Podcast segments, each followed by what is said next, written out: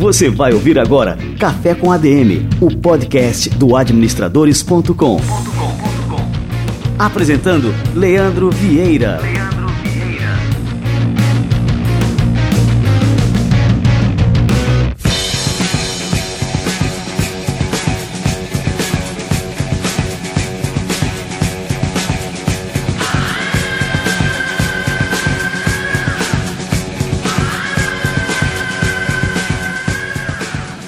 E aí galera, estamos no ar mais uma vez aqui com Café com a DM, a sua dose de cafeína nos negócios. Este é o nosso episódio de número 48 e hoje nós vamos receber por aqui o empreendedor mais inovador do mundo, segundo o MIT, que é o nosso querido Thales Gomes, criador do Easy Tax, um aplicativo que muito antes do Uber já revolucionava a forma como a gente pede táxi, como a gente se locomove aí nas principais cidades. Então daqui a pouquinho o Thales chega por aqui. E agora eu quero lembrar para você que é usuário de iPhone que a gente está com uma promoção super bacana. O nosso episódio da semana passada foi com o Leandro Marcondes sobre o livro Segredos da Mente Milionária e ele passou aqui diversas dicas e, e técnicas desse treinamento específico do T. Harv Eker, que é o autor do livro e autor de um seminário é, super bacana para quem quer desenvolver é, realmente um mindset voltado para prosperidade para a riqueza. E a gente está sorteando um livro, Segredos da Mente Milionária, somente para usuários de iPhone. E aí o cara que está escutando esse negócio aqui no Android vai perguntar, pô, e por que, que a gente aqui que tem Android não pode participar também? Por que, meu velho? Porque o Google, aqui no Brasil, a gente não sabe por que o Android não tem um aplicativo nativo de podcasts. Então não tem como é, você comentar no Café com ADM, aqui nos episódios do Café com ADM, e a gente ter acesso a esses comentários. Você pode escutar, lógico, no podcast Addict, pode escutar no Podbean, mas não tem onde você comentar e a gente poder ter acesso a esses comentários. Então é o seguinte, usuários de iPhone, entrem no aplicativo Podcasts nativo aí do seu iPhone, procurem pelo Café com ADM, passem a seguir Deixe um comentário, a sua avaliação, as suas estrelas e o seu usuário do Instagram. Bota lá o usuário do Instagram porque isso é muito importante para a gente poder entrar em contato é, com você se você for o vencedor. Daqui a uma semana, no nosso próximo episódio, no episódio de número 49, a gente vai revelar quem foi o vencedor deste livro, que é um livro super legal. Eu li numa sentada, Segredos da Mente Milionária, e tenho certeza aí que se você for o vencedor, você vai gostar, e se você não for, pode adquirir esse livro aí que vale a pena. Show de bola e boa sorte para os participantes. E também aí estamos chegando agora no mês de setembro. Mês de setembro se comemora o Dia do Administrador no dia 9 de setembro. Olha que bacana, isso é um dia bastante importante para a profissão do administrador.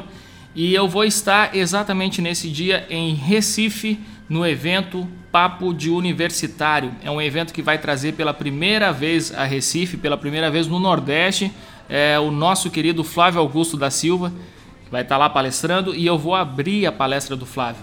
E o título da minha palestra vai ser Lições do Discípulo. O que, que eu aprendi com Flávio Augusto da Silva ao longo de 4, 5 anos e tenho aprendido diariamente com ele. É realmente um mestre. E eu, o discípulo, aprendi algumas coisas e vou passar para essa turma que vai estar lá no Papo de Universitário 2017 entre em papodeuniversitario.com.br para saber como você pode participar. Tem uma super promoção aqui com administradores.com. É, se você comprar, na hora que você for adquirir o ingresso, no carrinho de compras, insira o cupom parceiros, escreva parceiros. E aí você vai ter um super desconto para poder participar do Papo de Universitário com Flávio Augusto da Silva, vai estar tá lá o Geraldo Rufino, tem o Felipe Lapa também que vai passar umas técnicas de meditação para a turma lá. E comigo também, e a turma do Papo de Universitário. Entra lá que vale a pena demais participar, se programar para ir para Recife, essa cidade lindíssima do Nordeste e comemorar o Dia do Administrador em grande estilo tirando o proveito para aprender cada vez mais. Ah, e falei que a gente está entrando agora no mês do administrador. Durante o mês de setembro, você que está aí nos escutando e fizer assinatura do Administradores Premium no plano anual, você vai ganhar um brinde super exclusivo, que é um caderno no estilo Moleskine, que tem uma frase, que é uma frase, é um, um lema nosso aqui que a gente criou no administradores.com, que diz o seguinte: a administração move o mundo. Este caderninho não tem a venda em lugar nenhum, ele se tornou um objeto de desejo quando a gente lançou ele algum tempo atrás. E para comemorar este mês do administrador, a gente retornou com ele aqui e você pode faturar. Basta acessar administradores.com.br/premium e optar pelo plano anual. O Administradores Premium, como você já sabe, é uma plataforma repleta de cursos, workshops, programas exclusivos é, desenvolvidos totalmente para você alavancar suas competências, suas habilidades, dar passos maiores na sua carreira e também alavancar os resultados do seu negócio. É uma plataforma que toda semana recebe novos conteúdos, então fica cada vez mais é, completa, mais repleta de conteúdos que vão fazer a diferença na sua carreira. Entre agora em administradores.com.br barra premium, se inscreve premium e tenha acesso a todas as informações, conheça mais e faça parte. Vai ser um prazer receber você por lá. Muito bem, agora vamos receber novamente por aqui o presidente do Conselho Federal de Administração, o nosso querido Wagner Siqueira e o quadro Somos ADM. Vamos lá, Wagner. Você vai ouvir agora Somos ADM, com Wagner Siqueira, presidente do Conselho Federal de Administração.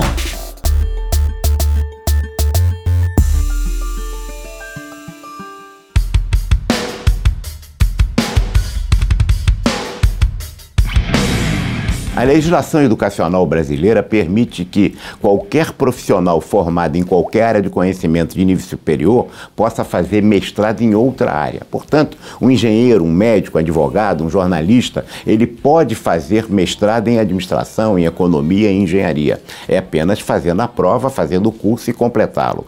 O que não existia no curso de administração é que aquele profissional que faz mestrado com uma base em outra, ele não ficava sujeito às regras regras, à questão ética, ao controle e à supervisão do profissional de administração. Ele ficava como Deus dará. Portanto, nesse registro, ele passa a ficar também circunscrito às regras que compete a todos aqueles que atuam em gestão. Ele não será administrador, ele vai ter na carteira mestre em administração ou doutor em administração. Administrador é quem faz o curso de bacharel em administração. Mas outra coisa importante, o curso de mestrado em doutorado não é amplo como o curso de bacharel em administração. Ele tem uma formação específica, portanto, ele vai se formar em mestre na área de concentração, área essa em que ele poderá atuar como profissional mestre em doutor, atuando em administração. Quem lembraria, só para ilustrar, que o Simons era engenheiro, que o Malan também era engenheiro, que o Delfim é contador. Né? As pessoas até esquecem isso. Nós vamos pegar esses colegas da administração que são expert em administração e vamos fazer o registro dele. Estamos cumprindo uma responsabilidade social e política de aumento e fortalecimento da profissão, mas também supervisionando o exercício dessa atividade profissional daqueles que são mestres e doutores, mas que não são registrados no Conselho. Ademais, quer dizer, você que é bacharel em administração, que fez mestrado em administração, doutorado em administração, agora também com a nova decisão do plenário, você vai poder colocar não só administrador e também na sua própria carteira, bacharel em administração, não, só bacharel não, você também é mestre, você também é doutor e vai aparecer na sua carteira a área de concentração em que você é mestre ou doutor em administração. Ademais, mais ainda, o seu curso de MBA, você é bacharel em administração, você poderá incluir na sua carteira o MBA que você formou como formação complementar da sua área de conhecimento. Você ouviu Somos ADM, com Wagner Siqueira, presidente do Conselho Federal de Administração.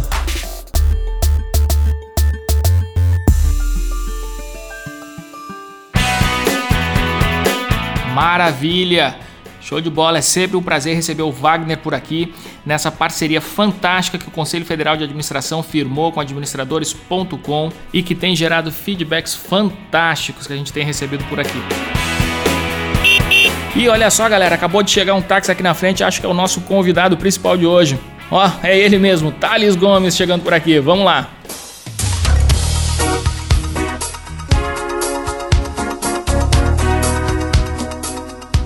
Em 2011, bem antes do Uber dominar o mundo, o mineiro Thales Gomes lançou um aplicativo que promoveu a primeira revolução disruptiva no mercado de táxi brasileiro, o Easy Taxi um aplicativo que dispensa apresentações. E eu tenho certeza que você já ouviu esse som. Táxi! O negócio cresceu, se expandiu por mais de 30 países e colocou seu criador no radar da imprensa internacional e principalmente dos investidores. Premiado no Brasil e no exterior por referências como a revista Forbes, o MIT, Thales continua empreendendo e está lançando agora o livro Nada Easy, que conta sua trajetória. Hoje a gente vai falar sobre tudo isso, sobre a história dele, sobre o novo livro e sobre as novidades desse empreendedor fantástico, Thales Gomes. Seja muito bem-vindo ao nosso Café com a DM. Que isso, depois de uma apresentação dessa, eu não sei nem o que falar. Obrigado, Leandro. Que legal, cara. É um prazer realmente te receber por aqui. E até queria saber, Thales, aqui antes de mais nada, cara, a gente já entrevistou aqui Gustavo Caetano, é, tem uma série de empreendedores mineiros que também fazem um grande sucesso. Qual que é o segredo? Tem alguma coisa aí na, no pão de queijo aí? O que, que é aí que tem tanto mineiro fazendo sucesso aí pelo mundo afora? É o doce de leite, rapaz. Comer doce de leite é sustância. Minha avó falava isso comigo da sustância do doce de leite. É verdade. Algum segredo tem, cara. Tô querendo provar. Não sei se é o café, não sei se é o, é o doce de leite aí, né? É algum troço desse aí. Me diz uma coisa, cara. Como é que você teve o start, assim, a ideia inicial para criar o Easy Tax? Como é que foi isso aí? Ó, o Easy Tax surgiu lá durante um Startup Weekend, né? Na verdade, eu cheguei lá no Startup Weekend com a ideia de fazer um aplicativo de ônibus. Eu queria melhorar o transporte público. Eu cheguei lá no Startup Weekend com a ideia de criar alguma coisa usando tecnologia que pudesse melhorar é, o trânsito nas grandes cidades, né? ou seja, tirar carro da rua. E aí, primeiro eu pensei, ó, eu posso fazer alguma coisa envolvendo ônibus, né? Pegar ônibus é difícil, que você não sabe que horas que o ônibus vai passar no Brasil, você não tem essa previsibilidade. E se eu conseguisse pegar o GPS do ônibus e mandar um alerta numa distância pré-determinada ali para a pessoa, ela poderia se programar melhor para usar ônibus. Mas aí o Dave McClure, que estava nesse Startup Weekend, ele me disse que a Google estava fazendo algo parecido. Aí o time desistiu, obviamente, ninguém quer competir com a Google, né? E fomos tentar fazer alguma coisa diferente. E a Stax ela acabou nascendo de uma necessidade mesmo, assim, porque eu chamei ali o táxi pela cooperativa, como todo mundo chamava táxi aqui em 2011, né? E aí, como sempre, é aquela história, né? O pessoal mal educado, fala que o táxi vai chegar em 5 minutos, não chega nada. É meia hora depois eu ligo para lá, tento conseguir o táxi, não consigo. Falar ah, tá chovendo, não sabe que horas vai chegar, vou pra rua tentar pegar táxi. E ali, naquele momento que eu for pra rua ali, me deu aquele estalo, né? Falei, se eu adaptasse aquela ideia que eu tive para ônibus para táxi, né? de repente as pessoas chamariam um táxi por um aplicativo, assim. É, e aí tudo começou nesse fatídico dia aí, que foi ali em junho de 2011. Cara, que sacada. E me diz uma coisa, é, esse teu modelo de negócio do Easy Tax, isso já existia alguma coisa parecida no mundo ou você realmente criou assim, um modelo de negócio que acabou revolucionando aí o, o mundo como inteiro, né? Como as pessoas pedem táxi, usam táxi. A gente não sabia de nada na época, né? Porque era tudo muito novo. Essa categoria chamada O2O, né? Isso nasceu com táxi. É, junto com a gente tinha um pessoal em Israel é, fazendo algo parecido e um pessoal na Alemanha fazendo algo parecido também, que a gente foi descobrir meses depois. Mas quando a gente criou ali foi um negócio genuíno mesmo. A gente não, não tinha referência, não tinha nada para olhar, é, não tinha ninguém que a gente conhecia fazendo algo é, parecido com isso. Então a gente pode dizer que nós brasileiros aqui fomos é, parte do processo de construção do O2O, né, que revolucionou a forma de consumir serviço no mundo. Cara, que fantástico. E aí, mas e como é que você conseguiu com que as pessoas adotassem essa sua ideia? Porque assim, você teve que convencer muita gente, teve que convencer os taxistas, teve que convencer os consumidores. Como é que foi esse processo aí para realmente é, fazer o seu projeto, né, aquela sua ideia fosse comprada pelas pessoas? É, foi bem complicado, cara, porque em 2011, menos de, de 10% da população brasileira, se eu não me engano, é 4% o número. 4% da população brasileira tinha internet no smartphone, né? Então era um mercado extremamente incipiente, mas que a gente confiava que ia crescer muito nos próximos anos ali pela popularização do, do smartphone, principalmente com o surgimento do plano de dados pré-pago. É, só que quando a gente começou ali não tinha ninguém usando. É, taxista, principalmente no Rio, né, os caras usavam a Nextel e, e, nada mais. Então eu tinha aquele famoso problema do ovo da galinha, né, que todo marketplace tem. O que, que eu consigo primeiro se é taxista ou se é passageiro, né, e eu não posso desbalancear isso de forma alguma, que senão o negócio ele não anda. E acabou que, que, a, que a fórmula que a gente criou aqui foi, foi, foi primeiro pegar esses taxistas e colocá-los alinhados com o nosso propósito e trazer eles muito próximos né, da empresa para que eles fossem nosso mecanismo de crescimento, sabe? Então, o cara ele sugerisse que seus passageiros usassem esse táxi e assim por diante. Agora, o taxista, eu cheguei a jogar bola com esses caras, eu cheguei aí nas associações, as reuniões de associações lá, ir no churrasco desses caras. E teve uma história muito curiosa, assim, da forma como eu convenci os primeiros 20 caras a comprar telefone celular, né? Porque eles não viam valor em, em smartphone com internet. Internet naquele momento ali era alguma coisa que o pessoal usava no computador para eles, era mais ou menos isso. Ah, internet é aquele negócio que minha filha usa no computador, é mais ou menos isso. Os caras não tinham muita ideia do que, que eles podem fazer com internet, né? E eu me recordo que ali, é, mais ou menos ali no final de 2011, eu estava rodando ali pelo, pelo, Botafogo, né, passando em frente ao Rio Sul, e o pessoal me chama ali no táxi para mostrar o DVD que eles tinham comprado pro carro deles. É, esse taxista tinha comprado esse DVD pro carro dele, eu entro lá e tinha liberdade comigo. E falou: Deixa eu te mostrar meu DVD. Quando ele liga o DVD, tem um pornô rolando ali no. no... e aí? E aí eu falo com ele: velho, você me chama pro carro pra ver um filme pornô, o que, que é isso? Ele falou: Ah, sabe como é que é, né? Ela tem a, a Uruguaiana, que é a 25 de março dos caras, né? Ele falou: Ah, sabe como é que é? A gente bate o rádio lá na Uruguaiana, o pessoal traz toda semana um filme novo. E aí eu arranco meu celular do bolso e mostro o Xvideos pra ele, sabe? Aquele site pornô. E na hora que eu mostro o Xvideos pro cara no, no, celular, assim, tudo mudou, assim, o cara, o cara ficou perplexo com o fato de que eu tinha filme pornô no celular, ele achou aquilo genial. Ele chamou um grupo de taxistas para ver aquilo e perguntou onde que comprava o tal do celular com filme pornô. E aí? Foi a primeira sacada de growth hacking que eu tive, porque aí o que, que eu fiz? Eu falei que eu ia arrumar um celular com desconto para ele comprar, para ele ter filme pornô e tal. E acabou que eu fui para casa eu fiz vários papeizinhos assim mesmo, sabe? Tipo cartõezinhos em folha 4 cortados assim, falando, ó, celular com filme pornô gratuito, é só ligar aqui, colocar meu telefone e 5% de desconto. Aí eu falei, ó, vou ter que arrumar um jeito de conseguir 5% de desconto. E aí foi complicado porque as lojas não davam desconto, as lojas de celular, porque os caras não têm margem. Aí chegou uma loja, falou que abriria a mão da taxa de cartão se pagasse esse negócio à vista. E como taxista não tem cartão mesmo, geralmente, não tinha naquela época, pelo menos que eu conhecia, é, foi mais fácil conseguir que eles pagassem à vista. Eu saí ali mostrando, entregando esses papeizinhos ali pela Zona Sul inteira no Rio de Janeiro por umas duas semanas, até que eu juntei 10 caras que tinham interesse em comprar esse celular com filme pornô, em tese, né? E eu levei esses caras lá na loja e compramos esse celular, instalamos um plano de dados e aí a primeira coisa que os caras falam, ah, instala o filme pornô pra mim aqui, né? E aí o que, que eu fiz? Como era Android, eu favoritei o site do Xvideos, arrastei aquilo ali pra home e ficava um aplicativozinho ali de filme pornô. aí, Cara, eu tô impressionado. Eu não sabia desse detalhe da história, que eu tô, tô realmente impressionado, Thales. E aí? Primeiro, então, você. É, a questão da adoção da tecnologia foi realmente convencer os caras a terem um celular. E o argumento foi esse aí, né? O argumento foi o filme pornô, porque é o que ele via valor, ele não via valor nesse táxi naquele momento. Ele não entendia esse negócio. E aí o que aconteceu? Eu levei lá para a loja, instalei esse negócio para eles. Eu falei com os caras que ó, uma mão lava a outra, então você vai ter que usar esse táxi. E existe um problema aqui, que aí não sou nem eu, os nossos desenvolvedores que criaram isso. Se você não ligar esse táxi pelo menos 8 horas por dia, é, e pelo menos 5 vezes por semana, em algum momento esse filme pornô para de funcionar. Então, liga o negócio aí, fica rodando. Eu criei esse hoax e a gente resolveu um grande problema que a gente teve no início de, do marketplace, que é a gente tinha disponibilidade do prestador de serviço e a gente tinha os caras rodando ali é, boa parte dos horários que a gente precisava por causa desse filme pornô. E quando eu vi que esse negócio funcionou, eu passei o resto do meu verão ali mostrando filme pornô para taxista para conseguir os caras que comprassem o, o seu smartphone. Esse foi o primeiro grande growth hack assim, que eu criei.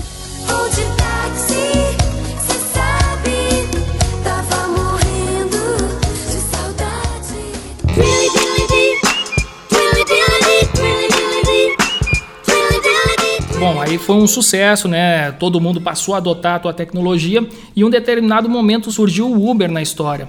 É, você ainda estava dentro do negócio? Como é que foi esse momento do surgimento do Uber aqui no Brasil, especialmente? Na, na verdade, a gente enfrentou o Uber na Coreia, ganhamos. Na Colômbia ganhamos também, no Peru ganhamos. Sobre a minha gestão, aonde a gente enfrentou o Uber, a gente ganhou. É, que foi, minha gestão terminou ali no início de 2015, né? É, a gente antecipava esses movimentos, né? A gente achava que os caras iam entrar com carona, porque qual é a diferença do Uber, né? É que consegue um negócio mais barato, com serviço um pouco melhor. É, e a gente fazia isso antes. Então, em mercados não regulados, como a, o Peru, é, a Colômbia é um mercado regulado, mas, mas era mais fácil você é, driblar essa, um pouco essa regulação. A gente entrava primeiro lá e não tinha, não tinha como competir. É, lá na Coreia foi diferente, assim, porque lá o serviço é tão bom que não tem muita. Enfim, não tem muito que o Uber entregar lá de diferente. O táxi é um preço razoável, todos os táxis são extremamente novos, é, 100% dos táxis aceitam NFC, pra você ter ideia, só encosta o celular lá e já paga, então não tem muito diferencial. Aqui no Brasil, especificamente, é, a minha gestão não chegou a enfrentar, isso porque eu vendi a empresa ali em 2015 e acabou que a gente não pegou isso, mas nesses outros países foi bem tranquilo. Ô, Thales, só para a turma saber assim a, a, envergadura desse negócio, dessa transação, é por quanto que foi vendido aí o EasyTax quando você saiu do negócio? A gente não abre valores, né? Mas a EasyTax ela valia um bi na minha um gestão. Um bilhão. Tá, então é essa a pergunta que eu quero fazer. Então o negócio foi avaliado em um bilhão de reais e com a venda desse negócio você poderia viver muito bem, tranquilamente, de forma muito é, confortável, sem precisar trabalhar um minuto sequer da tua vida. E isso pelo resto da tua vida e diria que por, por várias gerações futuras. Por que você continua empreendendo, Thales? Não, que a história é a seguinte, né, cara? É, obviamente que ninguém paga valor cheio de startup quando é secundária, né? Você sempre tem um desconto ali. E a gente estava extremamente diluído, assim. A gente tinha, o grupo de fundadores ali tinha menos de 10% é, do negócio quando a gente decidiu vender. Mas de fato, assim, não precisava, não faria muito sentido é, para mim se eu quisesse trabalhar. Eu só poderia viver dos proventos é, da venda dessa empresa ali, só fazendo alguns investimentos. O Brasil é muito fácil para quem tem algum capital, é muito fácil multiplicar esse capital, né? É o paraíso dos juros. Mas o ponto é, eu empreendo não é por causa de dinheiro, Leandro. Assim, eu já, dinheiro eu já resolvi esse problema na minha vida lá atrás. Hoje, na verdade, eu tenho uma missão, eu acho que eu consigo, é, com o meu time e com os negócios que eu crio, melhorar substancialmente a vida de algumas pessoas. Então, com a Singu, por exemplo, a gente criou ali um mecanismo meritocrático de ascensão social. A gente tem hoje manicure que ganhava ali R$ 1.500 por mês, ganhando 5, 6 mil reais por mês, entendeu? Mudando é completamente a realidade dessas pessoas. Então acho que é um pouco disso, sabe?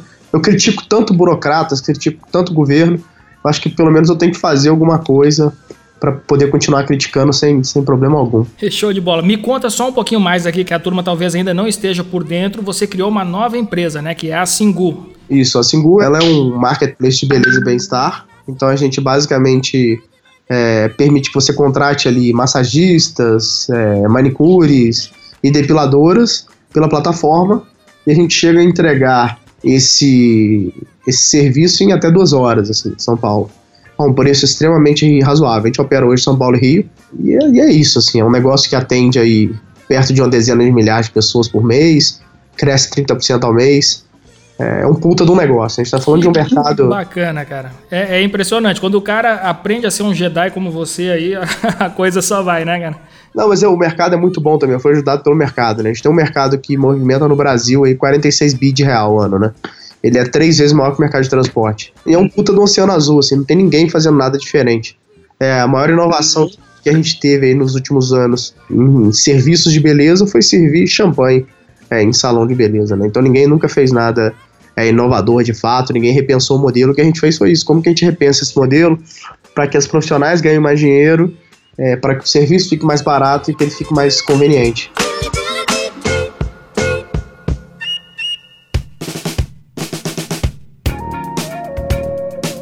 E me diz uma coisa, é, qual que é o teu background, Thales, assim, de tecnologia? Você é um programador? Como é que é isso aí? O cara precisa ser um programador para empreender também? Não precisa nada. Eu sou de negócios, é, eu sou um dropout, né? Eu não terminei a faculdade. Eu comecei a estudar marketing lá atrás, e aí eu vi que esse negócio não valia de nada mesmo. Que me desculpe o povo do marketing, mas eu foi enrolação a faculdade. E aí eu comecei um negócio lá no meio da faculdade, é, e o negócio começou a dar certo, assim, acabou que ele veio falir depois mas no início estava dando certo, eu tinha duas escolhas, ou eu ficava ali na faculdade é, vendo, enfim, aquele conteúdo que eu achava que não fazia tanto sentido, ou eu ia para a rua vender. Acabou que eu fui para a rua vender, larguei a faculdade, nunca mais voltei. Mas, é, mas aprendi a programar Python, sou um autodidata, né? eu, eu estudo pelo menos uma hora por dia, todos os dias, sem exceção. É hábito, né? Estudo é hábito. Se você tiver o hábito ali de pegar, ler um artigo por dia, tentar aprender alguma coisa ali, você, você vai. Você tende a estar bem melhor é, no final do ano, né? Aquela história do 1% melhor todos os dias, no final do ano você está três vezes e meia melhor.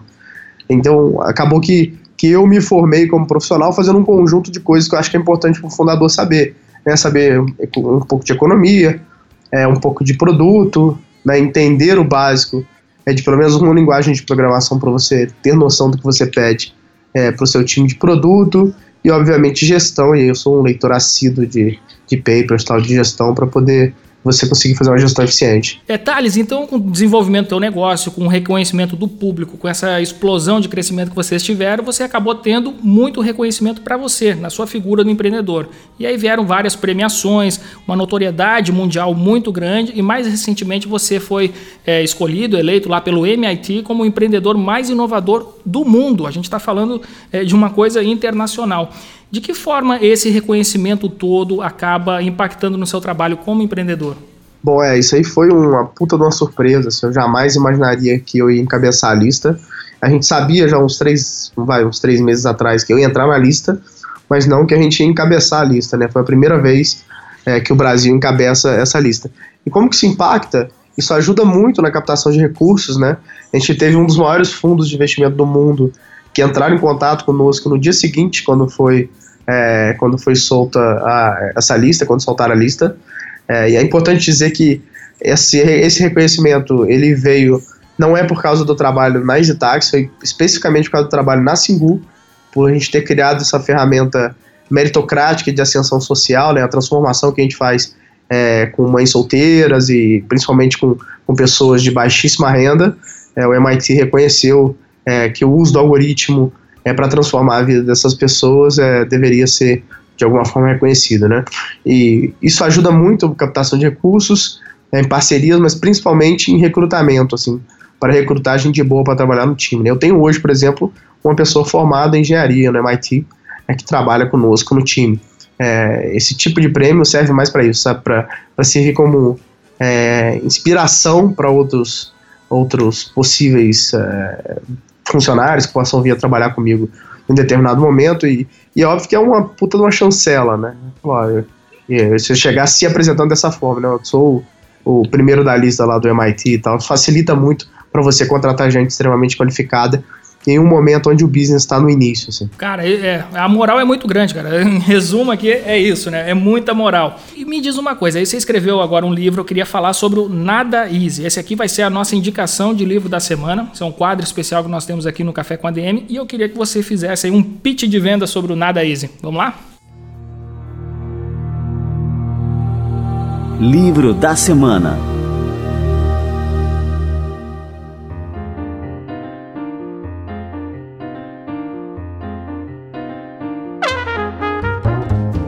Vamos lá, cara. O Nada Easy, ele é tudo que eu gostaria de ter ouvido quando eu comecei a empreender, né? Eu já tô há 16 anos aí nessa caminhada. A Zitax foi minha quarta empresa, né? Então antes da Zitax já tinha feito três, já tinha falhado algumas vezes, algumas deram certo e tal.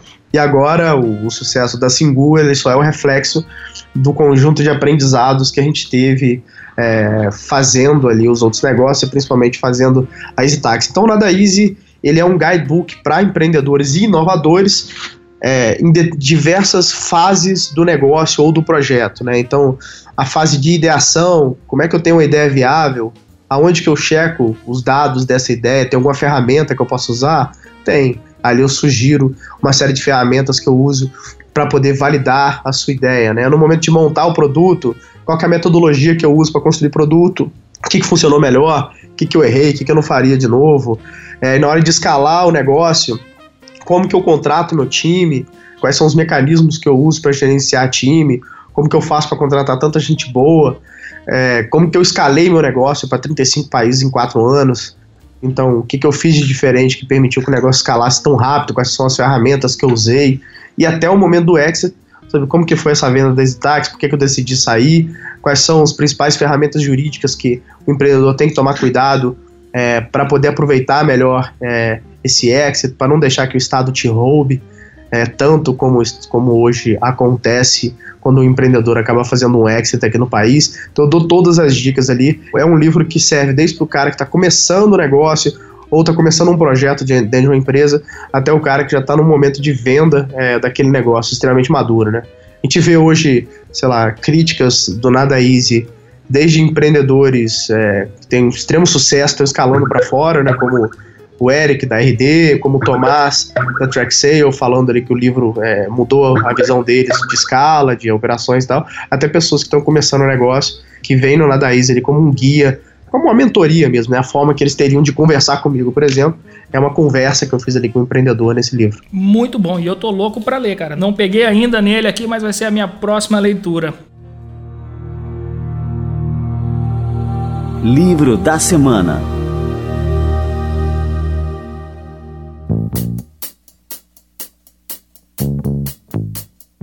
Me diz uma coisa, cara. É, o Nada Easy traz a essência é, realmente do teu trabalho, essa coisa de enfrentar é, dificuldades para colocar uma ideia de pé. É, você acredita que no Brasil todo mundo tem que passar os perrengues que você passou, assim, ser criativo dessa forma como você foi, de chegar, por exemplo, a, a, a fazer essa oferta aí dos, dos, celulares aí com, como era o nome do site lá, o pornô lá? Vídeos, né? É, tem que ser assim ou existe aí agora já uma maneira de colocar uma ideia de pé sem ter que passar por tantas dificuldades? Olha, eu não acredito em bala de prata não, viu, Leandro? Eu acho que é sempre difícil demais. Se fosse fácil, todo mundo fazia também. É verdade. Então, nunca reclamei de dificuldade, para ser sincero. Eu sou filho de uma cabeleireira, de um policial militar, é, vindo uma família desfeita, em problema familiar tal. Poderia estar até hoje lá na minha cidade natal, em Carangola, reclamando da vida, não ter construído nada, mas eu, eu preferi construir meu próprio futuro, assim, construir a minha própria sorte, é através do trabalho duro. Então, eu acredito que é muito sobre trabalho duro, sabe? Sobre persistência e sobre ter a inteligência emocional para poder aguentar as pressões e passar pelos momentos de arrebentação, porque sempre vai ter, cara. Hoje, ainda que tá tudo certo, capitalizado, conheço bastante coisa, eu ainda enfrento pressões inimagináveis, assim. Então, acho que todo empreendedor vai passar por esse momento, é, principalmente, assim, é, se ele quiser fazer alguma coisa grande, ele vai precisar ser criativo, sim, vai ter que ter um momento ali, um ponto de inflexão gigante na vida dele, onde alguma coisa vai mudar da água para o vinho, ele vai ter que achar esse momento. É, e é isso que faz com que grandes negócios surjam, né? principalmente num país como o Brasil, que não existe capital é, para risco, né? já que a taxa de juros é tão alta. Ô Thales, agora a pergunta que eu queria te fazer, eu ainda estou elaborando ela aqui na, na, minha mente, mas a gente falando do caso da Easy Tax, você falou que fundou ali em 2011, né? 2012 a coisa começou a, a realmente operar. É isso aí, não sei, não sei se eu estou falando errado aqui com relação às datas. É isso mesmo. Só que, pô, a gente está em 2017, cara. A gente está falando aí de 5, 6 anos aí na, nesse negócio em si. E você comentando aqui a, que a tua origem não foi assim, você era um, um cidadão como muitos cidadãos brasileiros aí de, de classe média, né, enfrentando dificuldades, você cresceu muito rápido. Em algum ponto da tua trajetória, esse sucesso explosivo ah, te atrapalhou de alguma forma? Porque uma coisa assim, a gente crescer ao longo dos anos, né, aquele crescimento é, paulatino ali, cada ano crescendo um, um pouquinho, né?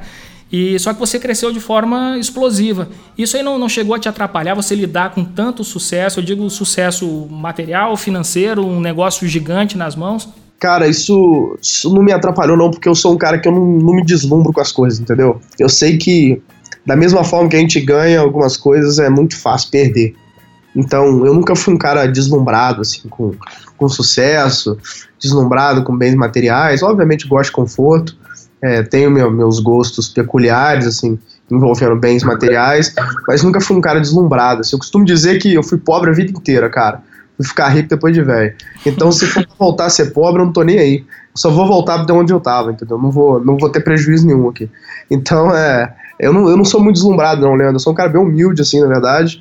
É, não tendo a não me deslumbrar com sucesso material e, e principalmente com reconhecimento, porque da mesma forma que as pessoas te colocam num pedestal hoje, porque as coisas estão indo bem, elas te jogam pro buraco amanhã se as coisas pararem de ir bem, né? E, e isso só depende de mim, né? Minha ferramenta de trabalho é saúde e minha cabeça, né? Joia, do ponto de vista pessoal, eu entendo. A gente conversando contigo, a gente nota que você continua né, o mesmo Thales de sempre. Né? O, o Thales de antes e o Thales de agora são a mesma pessoa, lógico, com muito mais experiência. Mas assim, eu me refiro à gestão do negócio em si, Thales. Assim, porque gerenciar um negócio pequeno dá o mesmo trabalho que gerenciar um negócio grande? Oh, vou te ser sincero, dá mais trabalho, viu? É, gerenciar um negócio grande, chegou um momento ali na EasyTax, cara, que eu não tava fazendo porra nenhuma. É porque, assim, eu tinha tanta gente para trabalhar para mim, eu tinha mais de 1.200 funcionários, cheguei até 1.300 na folha de pagamento. É, e acaba que se acaba CEO global de uma empresa, né, acaba focando muito em recrutamento, cultura é, e tomar grandes decisões estratégicas, mas principalmente em reportar ao board, sabe? Então você vira um grande empregado do board. Basicamente é isso. Você fica garantindo que os caras estão estão satisfeitos com o que está sendo feito, que você que eles sabem o que está sendo feito e concordam. Então vira uma, uma grande uma mesmo, uma politicagem gigante que atrapalha muito no desenvolvimento do negócio. É, eu pretendo não deixar que isso aconteça mais na Singu, por exemplo. Né? Quando você perde controle da empresa, é isso que acontece. Você vira um empregado do board. É, com a Singu eu pretendo nunca perder o controle da empresa, exatamente para não ter que passar é, por isso. Então, gerenciar um negócio menor é muito mais difícil porque você tem que meter a mão, você toma um risco, é uma grande incerteza, você não sabe os caminhos de crescer, você não sabe como resolver teu problema de churn, você não sabe como resolver uma série de problemas que no negócio grande você já tem uma fórmula, né? Então você já criou uma maquininha de vendas ali. É só conseguir o capital e continuar tocando o barco, né? Já no negócio pequeno você está naquele processo de iteração para descobrir seus triggers de crescimento e todos os outros fatores que fazem com que o negócio seja saudável. É muito mais difícil. Tá, e mais assim, eu noto que pelo teu discurso que o que te dá tesão realmente é esse desafio de, de tocar os negócios, to estando à frente e fazendo, passando por todas as fases que um negócio tem que passar, né? Ah, sim, cara, eu, eu gosto de trabalhar, viu? Eu, eu construí tudo que eu tenho na minha vida em cima de trabalho duro. E eu não, não tô acostumado a trabalhar pouco. Não tem jeito, cara. Eu trabalho 70, 80 horas por semana sempre. Né? É, chega a trabalhar 80, 90 horas em, naqueles grandes sprints que a gente acaba dando uma vez ou outra, né? Para resolver algum problema grande. Eu, eu sou um trabalhador, cara. Vou ser o resto da minha vida, não importa quanto de capital eu vou ter acesso, não importa o tamanho do sucesso. Eu vou ser para sempre um trabalhador, porque é o que eu vejo sentido na minha vida. A minha vida só faz sentido se eu estiver trabalhando em alguma coisa que me dê tesão, se eu estiver entregando valor. Se eu parar de fazer isso amanhã, eu não sei o que eu faço da vida. Para que, que eu sirvo? Se não é para isso, né? Tá, é muito sobre o sentido da vida, entendeu? Para mim. Fantástico, cara. Eu sempre, quando eu recebo a turma aqui no Café com a DM e os caras me dão uma lição de vida como tá dando agora, eu fico emocionado no meio do programa. Obrigado, Bruno.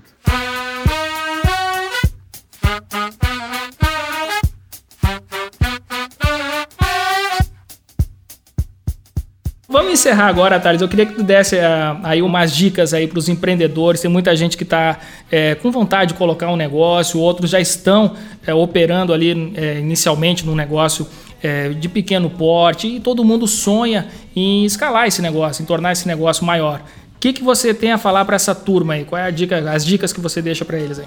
Ó, eu deixaria o Nada Easy, obviamente, né, que é uma sugestão ali, mas se eu fosse fazer um apanhado aqui do que, que o cara precisa fazer substancialmente para escalar o negócio dele, né? Acho que duas coisas. Número um, metrificar muito bem as suas ações, né? Então, não faz sentido você fazer nenhum tipo de ação se você não consegue metrificar os seus sucessos e os insucessos. Tocar a empresa sem uma planilha de KPI bem definida, é, cara, é, é navegar no escuro, né? Então, uma hora você vai bater no iceberg aí, vai afundar. Não dá para fazer isso. E aí, obviamente, né, uma vez que você metrifique para você descobrir os seus caminhos do crescimento, descobrir como diminuir churn, descobrir como fazer um processo de vendas mais eficiente, é importante que você tenha gente boa do seu lado e aquele grande clichê é muito verdade, né, ter gente melhor que você. Eu tenho hoje, por exemplo, no meu time de marketing, uma, um engenheiro do MIT especializado em astrofísica para tocar marketing, né? Imagina. Cara, que, que loucura. Uhum. É, loucura, mas, mas marketing é como se fosse operar em bolsa hoje em dia, marketing online, né? Não é essa história de ah, coisa bonitinha, criativa, nada disso. É como se o cara criou uns robôs lá de previsão de CAC e tal, desliga e liga anúncio de acordo com a performance do negócio, ele consegue prever uma série de coisas, gasta menos dinheiro e acaba sendo mais eficaz. Né? Eu tenho um engenheiro de produção tocando o processo de recrutamento de profissional e treinamento. Né? Então eu coloco gente extremamente qualificada para fazer trabalhos que, em tese, não necessitaria de pessoas tão qualificadas assim para fazê-los. Mas aí é o que eu digo, né? É a tua empresa, cara. A qualidade da, das pessoas que você tem trabalhando ali vai ser necessariamente a qualidade da entrega que você tem. Então, ali no Nadaís a gente fala muito sobre isso, sobre como que você acha essas pessoas, como que você consegue trazer esses caras mesmo sem capital, né? Montando um plano de stock option, sugiro ali um plano de stock option que seja construído. E eu acho que esse é o grande caminho das pessoas que deram certo, né? Elas metrificam tudo que fazem e tem gente boa executando para conseguir entregar valor. Show de bola, cara, que bate-papo riquíssimo que a gente teve aqui, um café gostoso hoje aqui com Thales Gomes. Thales, eu queria te agradecer demais a presença no nosso Café com a DM. E, enfim, agora eu quero conhecer o teu livro, já vou aqui encomendar. Aqui a gente tem uma parceria com a Amazon, então já estou entrando no administradores.com.br barra leitura para fazer a aquisição do Nada Easy. Valeu demais, Thales. Depois eu quero um feedback ali, aqui mesmo gripado pra caramba, como eu tô aqui, eu não poderia deixar de falar com vocês que eu sou grande fã do canal. É, leio administradores bem desde lá de trás, antes de começar as ataques e tal. É um prazer falar com você aqui, Leandro, e fazer parte disso. Que bacana. Olha que deu certo aí, leu administradores, hein, galera? Pois é, ajudou, cara.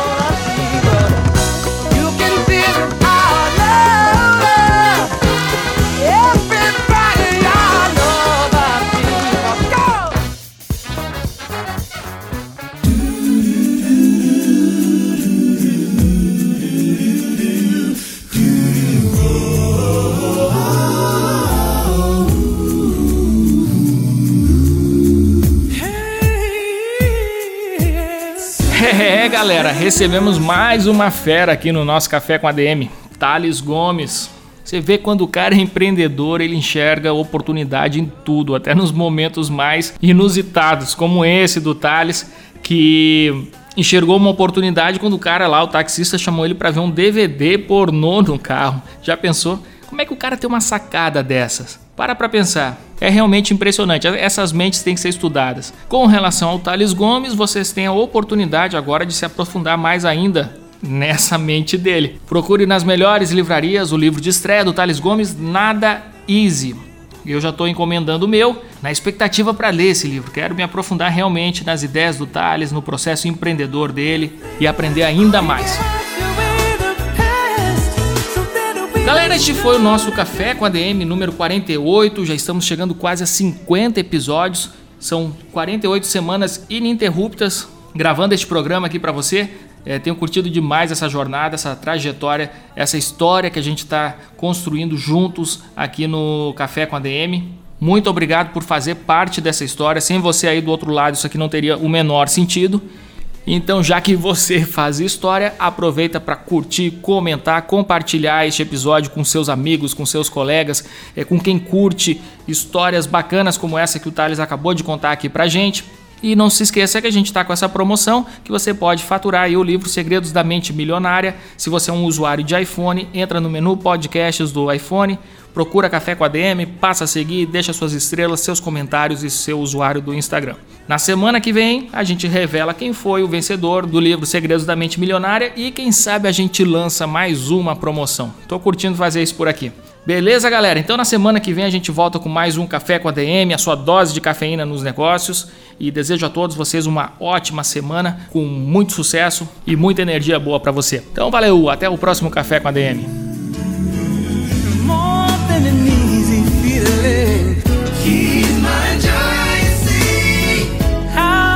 tell